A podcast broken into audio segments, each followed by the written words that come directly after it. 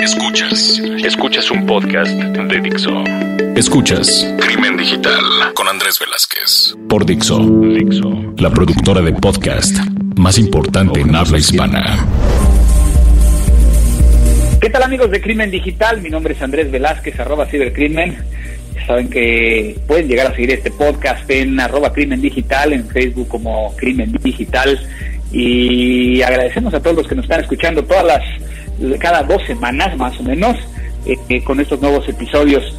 Y el día de hoy estoy con un amigo que tuve la fortuna de conocer por otro amigo, eh, por allá de 2002, si no mal recuerdo, 2003 eh, alguien de, la, de un, país que, pocas veces se habla en temas de ciberseguridad, pero creo que, hay gente muy valiosa en estos países, un chileno llamado Marcelo Díaz, que no tiene nada que ver con el futbolista de la selección. Marcelo, ¿cómo estás? Muy bien, ¿y tú? Todo bien por acá. Qué bueno. No se bueno. habla mucho de ciberseguridad en Chile, pero en estos días la cosa está un poco peligrosa yo creo que, que, lo último que escuchamos de Chile fue el tema del el ataque, el famoso ataque de SWIFT al Banco de Chile, ¿no? Sí, y después de eso vino otro, a otro banco, Banco Consorcio, y, y está en las noticias, eh, es un tema, está, está de moda, es la moda del día. Me parece, pero bueno, Marcelo, eh, gracias por estar en Crimen Digital, gracias por, por, por permitirme platicar un rato contigo, y, y en ese sentido eh, pues como siempre lo hacemos en este, en este eh, podcast, si puedes llegar a explicar a la gente cómo es que tú entraste a este tema de, de seguridad o ciberseguridad, porque entiendo que tú no estudiaste o no es realmente tienes un background tan ingenieril o, o sí. No, no, para nada. No, yo eh, eh, por las casualidades de la vida, yo estaba terminando mi carrera en la universidad y eh, siempre me gustaron las computadoras, era el, el computín de la casa. Y mmm, recuerdo que mi papá me pasaba una notebook eh, Texas Instrument con la que jugaba Prince of Persia, a ese, en, casi que en DOS. Y, mmm, y resulta que tuve que hacer mi práctica de ingeniería comercial, que es como negocios, llamémosle así. Y ahí me encontré con un amigo que me empezó a meter en este mundo. Empecé, lo primero que vi en productos de ciberseguridad fue un sniffer eh, un analizador de paquetes, eh, cosas muy avanzadas para esa época. Estamos hablando del año 2002, 2001 por ahí. Eh, y me empezó a gustar, y me metí, me metí, me metí, y empecé a jugar con estos productos, y la verdad es que curiosamente se me empezó a hacer muy fácil. Estamos hablando de que ya llevo cerca de 16 años más o menos, 17 años trabajando en temas de ciberseguridad. ¿Pero tú qué estudiaste? Ahora, ingeniería comercial que es una carrera okay. relacionada con negocios. Okay. Lo que por supuesto es una mezcla muy extraña en, en, este, en esta industria, pero muy positiva. Claro, claro, porque a final de cuentas, digo, formaste tu empresa y, eso te ha llevado a, posicionarte dentro de este, de este medio. Pues muchas gracias por, por, por aceptar y, y estuvimos barajeando varios, varios temas, pero creo que un tema que está que está hoy en día en todos lados es el famoso eh, Advanced Threat Protection y todo esto que, tiene que ver con las con los ataques este que, que, van más allá de los ataques tradicionales y en ese sentido eh, digo la gente pensará y por qué vamos a hablar con con alguien como Marcelo que es más eh, comercial que técnico porque creo que tú estás viéndolo desde una perspectiva como lo platicabas hace rato en ciertas eh, situaciones donde, donde clientes tuyos o conocidos tuyos han tenido estos, estas problemáticas y que, que la gente piensa que no es tan cercano a ellos, ¿no? Sí, lo que pasa es que, a ver, la, eh, si bien es cierto, yo no tengo una formación en esto, una de las primeras soluciones que empezamos a vender en Chile era un antivirus. Uh -huh. eh, y el otro día lo hablábamos nosotros y nos reímos al respecto eh, que nadie iba a pensar que después de 17 años esto se iba a transformar en una moda de nuevo, eh, donde hoy día es la preocupación número uno de, de la gran mayoría de los CISO, acabo de leer un estudio, la preocupación número uno es el malware, más que un ciberataque. Eh, y la verdad es que nosotros, yo particularmente he estudiado mucho el tema, estoy muy metido en el tema, entonces la verdad es que eh, creo que es, es un problema porque las organizaciones y las empresas y las personas efectivamente como, como dices no sienten que puede hacer algo que les afecte. Sin embargo, cuando estos tipos se dieron cuenta que había plata de por medio y que había algo que extraer, más que hacerlo por un deporte, que era como la pasión de, de probarse a sí mismo que uno podía romper ciertas barreras, eh, se empezó a, ver temas de crimen organizado. Y ya el tema se puso muy complicado, muy difícil de abordar. Y, efectivamente empezó a existir esto que le llamamos la persistencia de una amenaza. Y ahí hay un tema muy profundo, muy duro de muy duro de mirar y que claro, mucha gente no entiende y tiene muchas etapas, la verdad. Pero es algo real, o sea, porque al final de cuentas, digo, lo entiendo para un banco, real, ¿no? Este, pero ¿qué pasa, por ejemplo, para, para, para la computadora de mi viejo, para, para las computadoras que tengo en casa? Este, digo, ¿cómo, ¿cómo tratar de explicárselo a la gente que a lo mejor es la primera vez que escucha este, este, estos elementos? Lo que pasa es que, claro, cuando es una corporación y cuando es una organización, y particularmente las que están en el mercado financiero, es un tema súper real. O sea, hay plata, y al haber plata, estos tipos la quieren. Pero eh, una amenaza persistente y su característica de persistencia también le afecta a una persona, a tu viejo, a, alguien que está en la casa, a cualquiera. Eh, pero tiene que ver en realidad, la persistencia tiene que ver con, con aquello de tratar de eh, bypassarse o saltarse cualquier medida de seguridad existente. Estos tipos son muy ingeniosos y la verdad es que, no sé, lo, vimos y lo, la gente lo va a entender más cuando le hablemos de ransomware, por ejemplo, y cuando entienda que eh, le llega un correo y ese correo viene con un PDF y el PDF viene con un link y, y, el tipo le hace clic al link y el link le descarga un archivo y le presenta en pantalla una cosa y por detrás después le pide un rescate. Entonces la verdad es que hay muchas personas que hoy día se ven afectadas y ese, y ese tipo de amenazas en esas personas, si bien es cierto, a lo mejor tuvo un, beneficio económico pequeño, eh, al atacante le puede dejar un beneficio por detrás del mar una red que les permita generar ataques a gran escala desde esos mismos computadores. Entonces, eh, una de las cosas que hacen estos tipos es usar procesamiento de datos de otros, de otros, de terceros, ya sea empresas o personas. Y ahí es donde se pone muy complicado, que es muy difícil de rastrear. Claro, claro, y, bueno, todo este tema de APTs eh, es algo que nos lleva, y, voy a tratar de dar dos pasos para atrás. Tú decías hace rato que, empezaste con este tema de antivirus. Hoy en día existen los antivirus y, los antivirus se pueden llegar a proteger ante, ante estos eh. No, ya no es suficiente. O sea, yo creo que ya, ya aparece algo nuevo, ¿no? Sí, claro, hoy día, eh, hoy día el antivirus tradicional dejó de ser efectivo, ya, si bien es cierto, funciona y, tiene que estar ahí, se le empezaron a, es como, imagínate que, que, que empezaste a ir al gimnasio. Primero eras eh, tenías un nivel de musculatura, pero resulta que quisiste ser más competitivo, hay que agarrar más musculatura. Y en el caso de los antivirus pasa lo mismo. La musculatura viene por otros elementos adicionales que hoy día le llaman EDR, ¿ya? O anti-exploit, tiene distintos nombres, la verdad es que eh, depende mucho con quién uno tenga esta conversación, pero si a nivel corporativo probablemente van a hablar de eh, detección y respuesta en el endpoint, o EDR, y si en entornos personales van a hablar de detección de amenazas avanzadas. Eh, esas amenazas avanzadas, la característica que tienen es que eh, son eh, buscan evadir, son técnicas de evasión, buscan evadir los conceptos de protección tradicionales.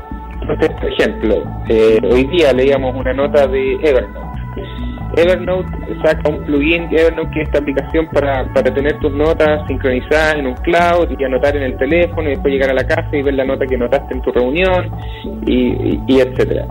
Hay un plugin para Chrome y ese plugin para Chrome particularmente le permite al atacante ir y buscar información. Eso es una amenaza avanzada que el antivirus tradicional probablemente, si que tuviera algún nivel de protección ahí, no la va a ver. Y si tuviéramos algo que pudiera detectar un tipo de exploit o una técnica en una página web, a lo mejor lo podríamos ver. Entonces ya el antivirus tradicional dejó suficiente. ¿Y, por qué por qué se siente como que esto es de película? Digo, y obviamente a mí me ha pasado, ¿no? El, cuando te sientas con el director general o el gerente general de una organización y empiezas a platicarle así, ¿no estamos a lo mejor utilizando demasiados anglicismos y tecnicismos y acrónimos que estamos confundiendo? Eh, es que yo creo que nos encanta. O sea, yo creo que podríamos hacer un concurso. Tú y yo, ¿cuántos acrónimos no sabemos? Y, y, la lucha sería interminable. Yo te podría inventar algunos y probablemente hasta te podría demostrar que son medio ciertos. A ver, es como una película. O sea, hace un día atrás acaba de salir una noticia de una filtración de tarjetas de crédito y débito en el operador de tarjetas en Chile. Otro ataque más. Entonces tú dices, esto es real, está pasando, está ocurriendo no es que alguien lo inventó, no es que no es que lo vimos en una película y ahora no va a pasar. La otra vez veía con mis hijos Misión Imposible 1, no sé si la viste, la primera. Claro. Lo que mostraban en tecnología, en términos de las llamadas o lo que usaban, era extremadamente arcaico. Y estamos hablando de, no sé, 10 años atrás. Hoy día estas redes de atacantes, eh, cuando uno piensa que, que, en realidad no es un tipo que está en la casa, sino que es una banda organizada de miles de personas y que conversan a nivel como underground y preparan sus ataques y seguramente eh, después celebran con este tipo de ataques, es porque eso es, es, es, o sea, es la película eh, perfecta de cómo hacer un, robo a gran escala. Imagínate que al Banco de Chile le robaron el año pasado, creo que 10 millones de dólares según lo que se hizo público. No y, es ahí, malo. y, ahí viene, la... No, claro que no es malo, digo, para los que están atacando, ¿no? Ahora, también es un tema bueno porque nosotros que estamos de este lado, pues vamos a tener trabajo, ¿no? Y, siempre lo hemos dicho que vivimos de las desgracias de los demás, ¿no? Pero, vivimos del miedo. pero por el otro lado también tiene un tema que es bien interesante y que, y que para mí sí es importante. ¿Por qué Chile? O sea, eh, hemos estado viendo ataques a, países como México, digo, cada vez que pasa en México, este, platicamos, cuando pasó lo de Chile te hablé, este, o sea, como que traemos este, esta dinámica de tratar de, ayudarnos entre, entre, ciertos especialistas para saber qué está pasando y, cómo ir eh, protegiendo, pero a mí me llama mucho la atención, desde tu punto de vista, ¿por qué Chile? Eh, mira, yo creo, esa es una pregunta que yo creo que la podríamos tratar de resolver con una cervecita. Pero a mí lo que se me ocurre es que, a ver, Chile particularmente tiene algo que a mí pocas veces he visto en otras en otros países. Y es que Chile es un mercado de mucha, eh, es como un tester en Latinoamérica. Que aquí te encuentras con 30 marcas de antivirus comercializando. Eh, imagínate, este país tiene, ¿cuánto? 18 millones de habitantes, 17 millones de habitantes somos un tercio de lo que es Colombia, somos un tercio de lo que es Perú. Eh, es un país ínfimo, sin embargo tiene estabilidad económica, lo que hace que de alguna manera vengan las marcas y traten de establecer una relación con el mercado. Tenemos apertura de mercado para ciertas cosas. Entonces, yo creo que es un país de testing para los atacantes si pudo entrar en Chile, la probabilidad de que pueda entrar, pueda entrar en otro país de Latinoamérica probablemente es más alta. Y eso me da la impresión que podría, esto es una teoría en realidad, porque se me ocurre, pero la verdad es que eh, eh, el otro, tema que también es importante es la tasa de penetración de Internet. Chile también es un país que, como es chico, también tiene una alta penetración de Internet. Somos un país que tiene más de un teléfono celular por habitante. Chile tiene 17 millones de habitantes y seguramente si buscamos algún estudio te aseguro que deben haber 21 millones de líneas. Inexplicable. Entonces, claro, es ese ese tipo de, elementos yo creo que hacen muy atractivo eh, el poder llegar acá y probar, probar este tipo de ataques. Y, y, y si eso lo comparamos con la percepción y el entendimiento de este tipo de ataques, ¿cómo ves, digo, no solo a las organizaciones que se vieron afectadas, sino en general la conciencia de ciberseguridad, eh, a lo mejor no, no, no a nivel general de, la sociedad, sino a lo mejor de estos grandes corporativos eh, o empresas grandes, está más avanzada que otras partes en América Latina? la verdad es que hasta hace un año y medio atrás, no, éramos iguales probablemente. Eh, por supuesto, los mercados regulados tienen siempre más conciencia. Estamos hablando de instituciones financieras, o los que manejan las pensiones. Ellos siempre, mientras sea un mercado regulado, tú y yo sabemos que ellos sí van a tener algún nivel de conciencia porque alguien más se lo exige. Pero pero cuando esto se pone en la noticia, en la noticia, llamémosle la noticia que le llega a la dueña de casa, eh, la noticia que le afecta al ciudadano de pie, que le dicen acá, eh, claramente empieza a tener una ponderación y una, una vista distinta. O sea, ahora nosotros, por ejemplo, vamos a una reunión y ya nadie, eh, o sea, pocas personas empiezan a dudar de algunos de los conceptos de los que hablamos. Ya todos empiezan a estar mucho más informados. En Chile pasa particularmente ahora que estamos en una, una situación como de pleno empleo en ciberseguridad. Eh, todo el mundo anda buscando especialistas, todo el mundo anda buscando empresas, todo el mundo anda buscando eh, recursos para ver qué hacer en estas materias y cómo mejorar. Claro, claro. Pues es, muy interesante porque al final de cuentas creo que tú estás trayendo ese tema, digo, y, recopilando un poquito lo que hemos hablado, el tema de, por un lado, el poder llegar a, concientizar eh, lo que siempre hemos sabido, ¿no? Eh, eh, los diferentes mercados aprenden de esto a partir de que uno o les obligan por parte de regulación o dos ya les pasó, ¿no? Y que, y que es algo que no nada más pasa en, Chile, sino que pasa en, en, todos, en todos los países de América Latina. Y también una visión muy interesante de cómo, cómo esto ha evolucionado, ¿no? Y, aquellos que, que, todavía dicen que existe el antivirus, pues ya tienen que estar hablando de otro tipo de, de tecnologías, ¿no? Anti-malware o, los famosos endpoints este, y, y, todo esto que estás, que estás comentando, ¿no? Obviamente en esos... Ajá, dime. O sea, la, verdad es que si, si alguien hoy día sigue creyendo que hay que confiar en el antivirus y el firewall para proteger una empresa, está se quedó la prehistoria. O sea, Imagínate que, por ejemplo, en temas de amenazas avanzadas, todas las empresas dijeron, ¿saben qué? Vámonos a la nube, vámonos al correo con la nube, porque es más disponible, etcétera, etcétera. Ahora llevemos nuestros datos a la nube, llevemos nuestros archivos a, carpetas compartidas en la nube. Y ahora que estamos acá, ahora que llegamos ahí, se dieron cuenta y se dieron un paso adelante de lo que había que hacer y se les olvidó la parte de seguridad. Imagínate, o sea, la verdad es que es como eh, siempre hay algo en esta materia y todos los días va a aparecer algo nuevo, todos los días va a aparecer un exploit distinto, todos los días va a haber un tipo que va a estar buscando un beneficio económico.